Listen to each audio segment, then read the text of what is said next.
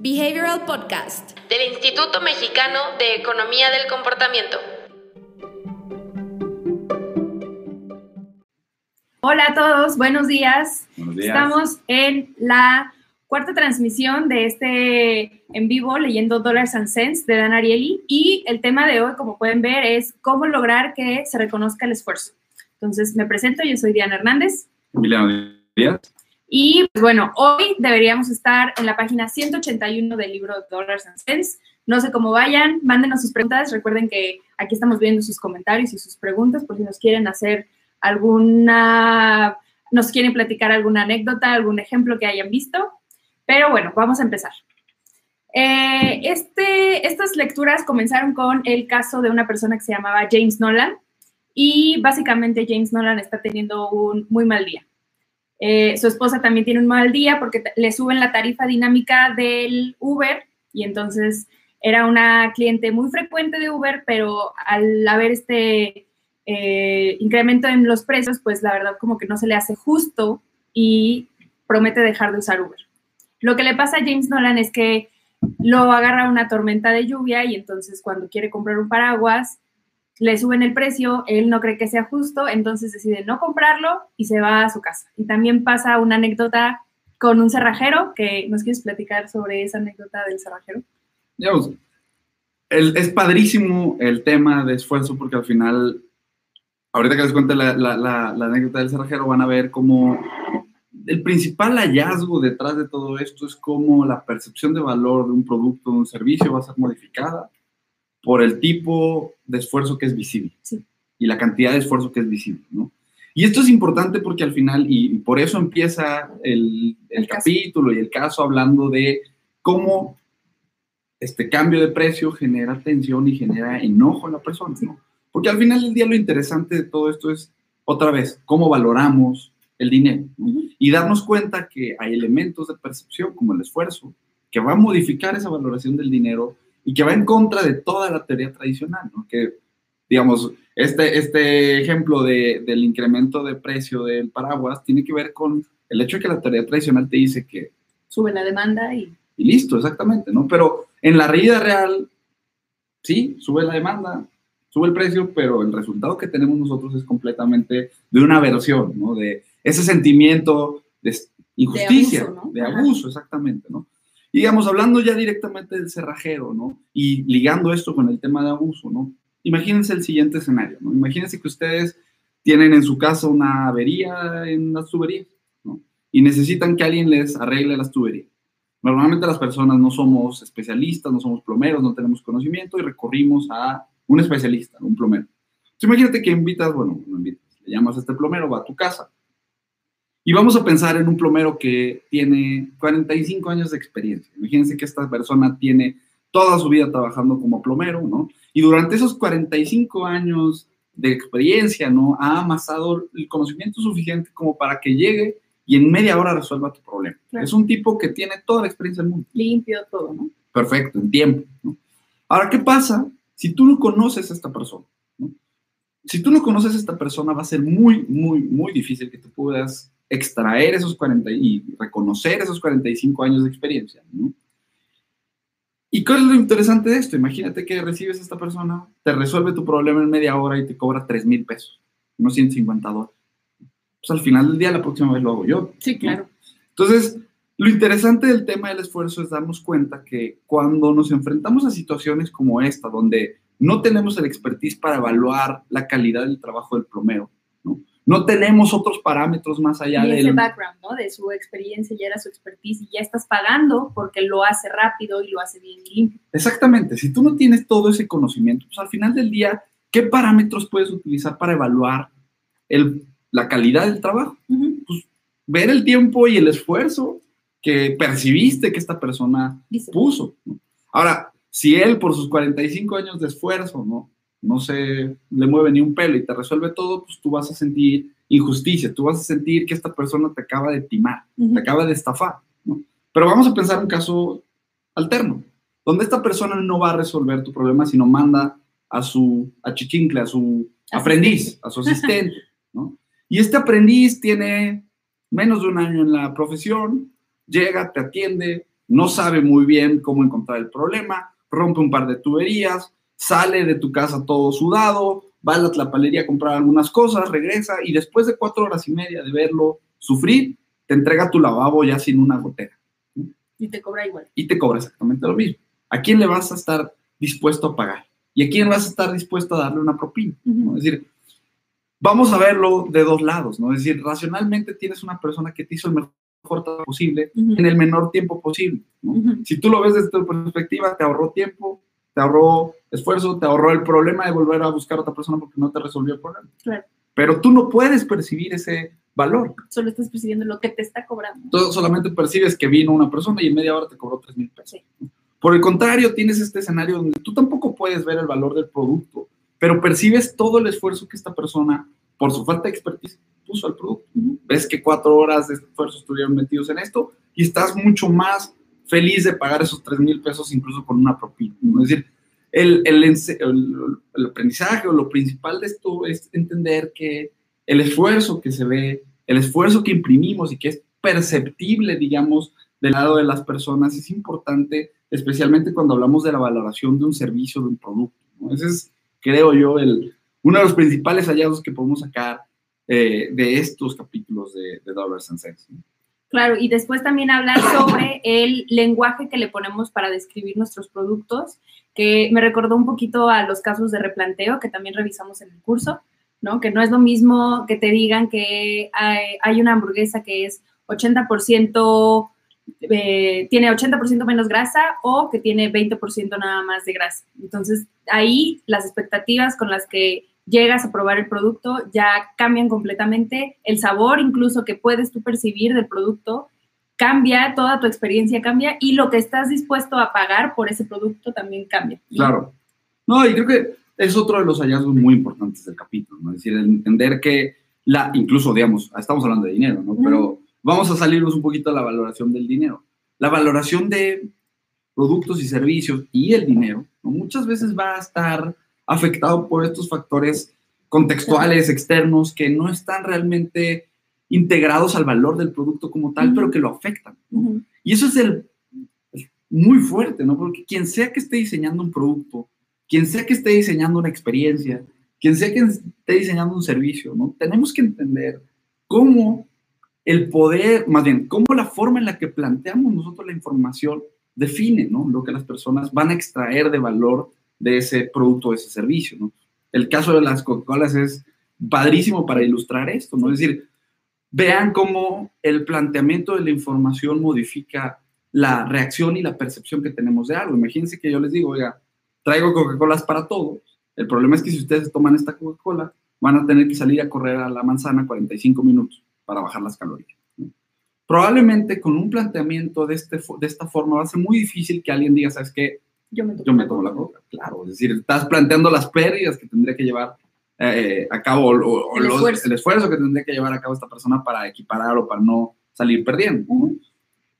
Comparemos ese escenario con uno donde les digo, oigan, traigo Coca-Colas para todos. Estas Coca-Colas les van a dar la energía para correr 45 minutos. Estamos hablando de exactamente la misma información, pero el planteamiento es de un- una perspectiva completamente diferente. Ujú. Y lo interesante es que en el momento en el que replanteamos esta información desde este otro punto de vista, ¿no? Lo que era antes completamente negativo, no voy a salir a correr 45 minutos, de repente se vuelve un elemento positivo, ¿no? Es decir, oye, tengo que entregar un reporte al rato, dame dos. Sí. Entonces, es interesante entender que el contexto y el planteamiento de la información muchas veces va a terminar afectando la percepción de valor de las personas. Y si estamos pensando en la adopción de un producto o un servicio, la percepción de valor es importantísimo porque muchas veces lo que va a determinar el potencial de adopción que tenga ese producto ese Claro. servicio. ¿no? Claro, que era un poquito lo que hablábamos en el live de ayer. Si se lo perdieron, lo pueden ver. Está disponible en nuestro video. Es el siguiente video. Y estuvimos hablando sobre behavioral design aplicado a experiencia de cliente. Entonces va un poquito de la mano con todo esto que estamos comentando sobre el contexto y sobre la, el contexto en el que se desarrolla la experiencia que tienen nuestros clientes o nuestros usuarios y cómo es importante considerar esas pequeñas cosas y esos pequeños detalles para que las personas se vayan con un buen sabor de boca y estén dispuestas a regresar o a pagar lo que nosotros estamos planteando, eh, o sea, el precio que nosotros estamos planteando. Y me gustó mucho también porque me acordé del ejemplo que diste hoy en el, los ejercicios de insights que tenemos. Ya les hemos hablado que estamos recolectando cada semana algún insight de la vida real, un hallazgo, y eh, presentamos los resultados o lo que vimos, la aplicación en el campo eh, que vimos de ese ejemplo. Y a Emiliana esta semana le tocó esfuerzo. No, y digamos, al final del día un elemento bien importante del esfuerzo tiene que ver con cómo se plantean las cosas y los puntos de referencia que se generan. ¿no? También es algo bien, bien importante. ¿no? Y, y, digamos, les digo, el esfuerzo, lo interesante o lo bonito que tiene es que es algo que podemos nosotros diseñar. ¿no? Es decir, nosotros podemos diseñar qué tanto esfuerzo se refleja, qué tanto esfuerzo se transmite a las personas. ¿no?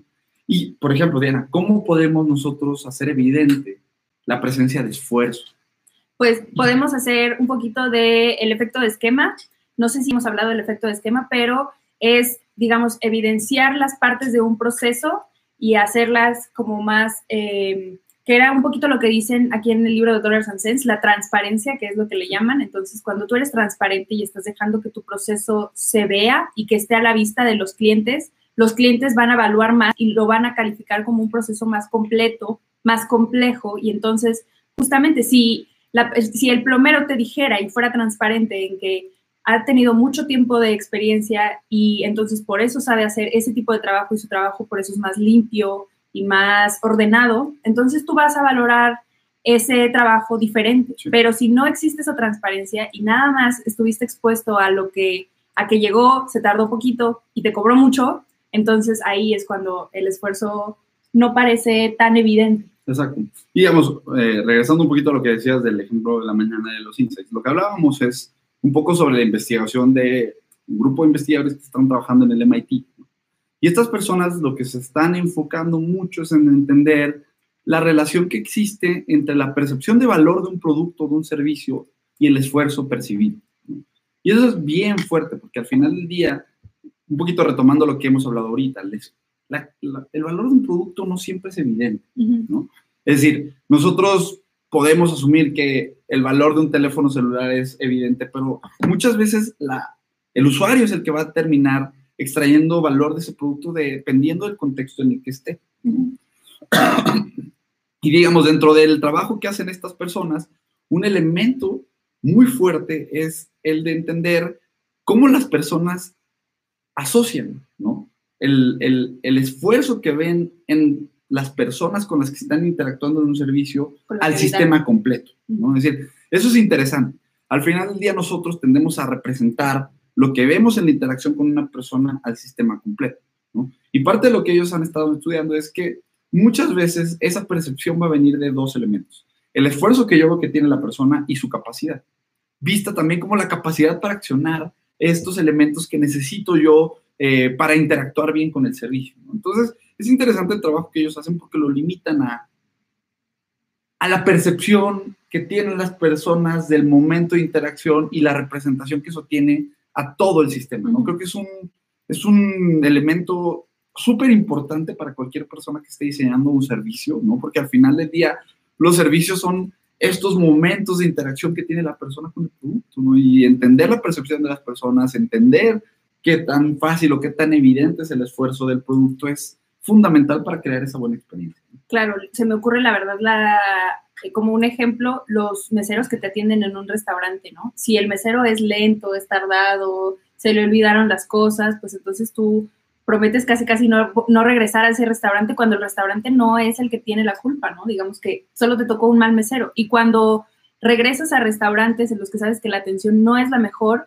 y ya tienes a un mesero mapeado como el más rápido, el que te atiende bien, el que sí puede ser algo, un servicio más rápido, entonces regresas y buscas exactamente la atención, digamos, con el mesero más rápido. Y bueno, también vamos a hablar sobre justamente las expectativas y de cómo nos anticipamos a la calidad del servicio que vamos a recibir dependiendo de nuestras expectativas. Claro, otra vez, ahí en las expectativas, el elemento de esfuerzo es fundamental también, ¿no? Porque es decir, volvemos a lo mismo. Muchas veces las personas no tenemos los parámetros para extraer valor de las cosas así porque sí. Y ante esta falta de parámetros reales para extraer el valor, lo que sí muchos pues, podemos ver es el esfuerzo que hay.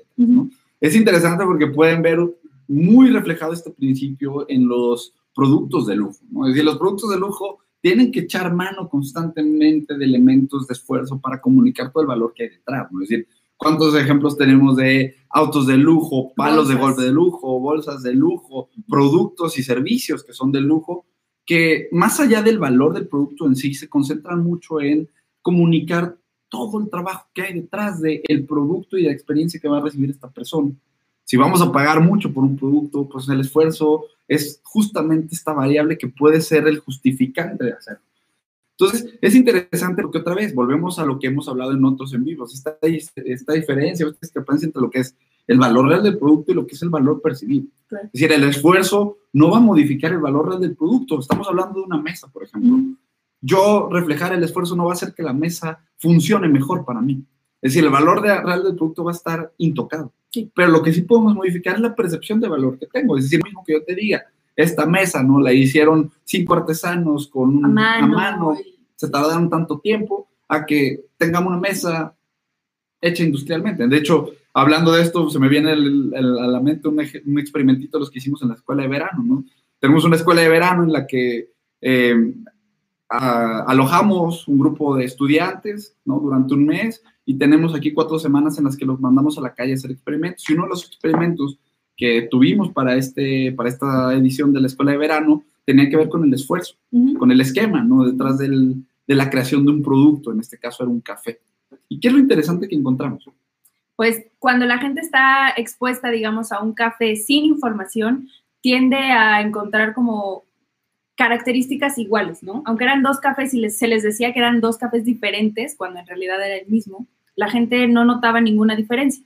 Y cuando se les hacía evidente que hay un expertise detrás y todo un esquema detrás de que tostaron los granos, los cosecharon a mano, muchos más esquemas, entonces la gente empezaba a notar una diferencia del café que tenía un esquema y al otro lo calificaban, digamos, como, como una calidad muy baja, le atribuían, digamos, eh, un mejor olor, un mejor sabor, que se sentía el tostado. Entonces la gente le empieza a atribuir características que no existen porque estábamos hablando del mismo café, pero al tener esa información, la percepción de la gente cambiaba. Sí, totalmente, ¿no? Y pensemos, vamos a hacer una analogía para entender esto. Cuando las personas probaban el café por primera vez, en el caso de control, donde no habían indicativos, digamos, de ningún tipo, solamente se les mencionaba que eran dos cafés, Imaginémonos que es una persona tomando decisiones en un cuarto completamente oscuro. Es decir, no tienes elementos que te permitan ver, que te permitan discernir entre los dos más allá de tu percepción de sabor, ¿no? Que al estar hablando de un producto que es exactamente igual, pues tenemos algo que genera mucha incertidumbre, pero al no tener la persona este, estos elementos de valor, pues no hay nada que pueda tomar. Vámonos al caso de experimentación en donde se integra un elemento de información que en este caso es un esquema. ¿Qué es lo que pasa? Es la misma persona tomando la decisión en el mismo cuarto oscuro, pero de repente se prende una luz allá, que le permite, digamos, o es lo único que le permite distinguir que ese es el elemento de valor importante. Entonces, ante la incertidumbre, ¿no? Todos estos elementos de esfuerzo son importantes. Sí. Porque si no hay incertidumbre, las personas tenemos la capacidad de extraer y tomar decisiones con base en los elementos de valor de los productos. Pero vivimos en un mundo donde siempre hay incertidumbre, nunca vamos a tener no hay Nada aislado, Exactamente, nunca vamos a tener la capacidad de aislar el contexto y de tomar una decisión eh, no sesgada, ¿no? O no, digamos, no, no, no diría no sesgada, pero en un ambiente controlado. Sí. En la vida real nos enfrentamos a contextos de incertidumbre y ante esta incertidumbre nosotros buscamos la forma de extraer y justamente el elemento de esfuerzo, ¿no? Es muchas veces lo que termina siendo el elemento de valor que asignamos al producto. Por eso es tan importante y les digo, al final, lo bonito de este tipo de conceptos es que es algo que diseñamos nosotros. Es decir, tú puedes diseñar la cantidad de esfuerzo que se traslada o que es visible ante tus clientes. Simplemente es cuestión de entender cómo están percibiendo ese, ese esfuerzo, ¿no? Y el esfuerzo puede ser visto desde me gusta mucho el comercial de Buick, ¿no? Buick es una marca de autos de lujo, ¿no? Tiene un comercial muy bonito donde, y muy raro, ¿no? Porque todo el comercial se concentra en la construcción de una tienda, de una puerta, una puerta del auto. Y te hablan de todo el proceso y de todas las manos y de todas las personas que estuvieron detrás del proceso de diseño de una puerta. Desde ingenieros, desde los ingenieros hasta la gente que trabaja en el taller y como parte de ese proceso de diseño, primero hacían como un boceto en arcilla entonces también están los artesanos eh, puliendo la arcilla. Sí, claro.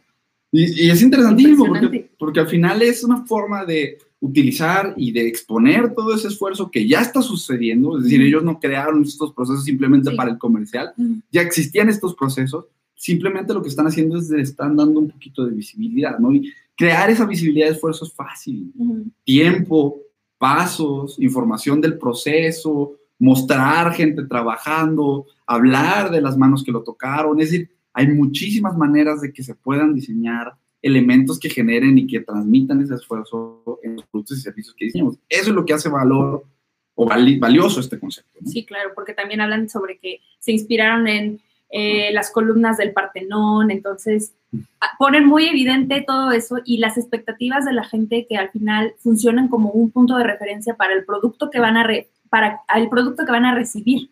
Entonces es muy importante adaptarse justamente a las expectativas. Mencionábamos un poco también eso de las expectativas en el live de ayer, pero si, la, si tú sabes el punto de referencia con el que te van a evaluar las personas, puedes echar mucho mano de eso y tu producto va a valer muchísimo más. Bueno, yo creo que esto fue todo por el live de hoy. Recuerden que la próxima semana vamos a cerrar el libro, vamos a tener la discusión general y el próximo libro es The Last Mile de Dilip Soman. Eh, no sé si ya lo tengan, avísenos si ya tienen, si ya lo están comprando. Lo pueden adquirir en Amazon. Sí.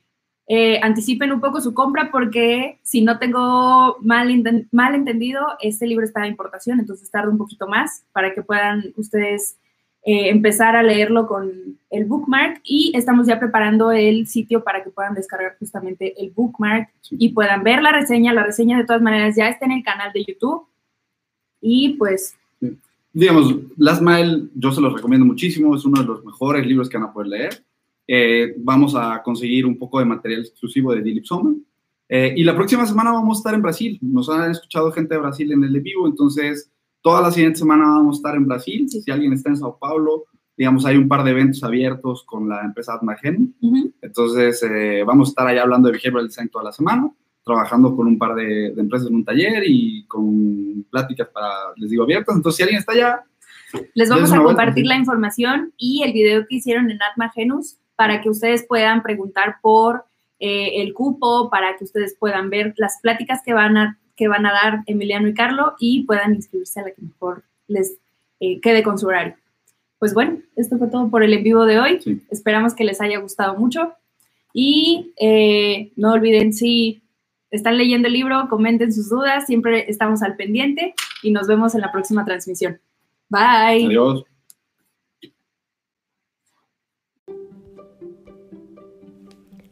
Si quieres saber más sobre los libros y los temas que abordamos en el podcast, ingresa a nuestra página web ecomportamiento.org donde encontrarás libros, autores, blog y mucho más.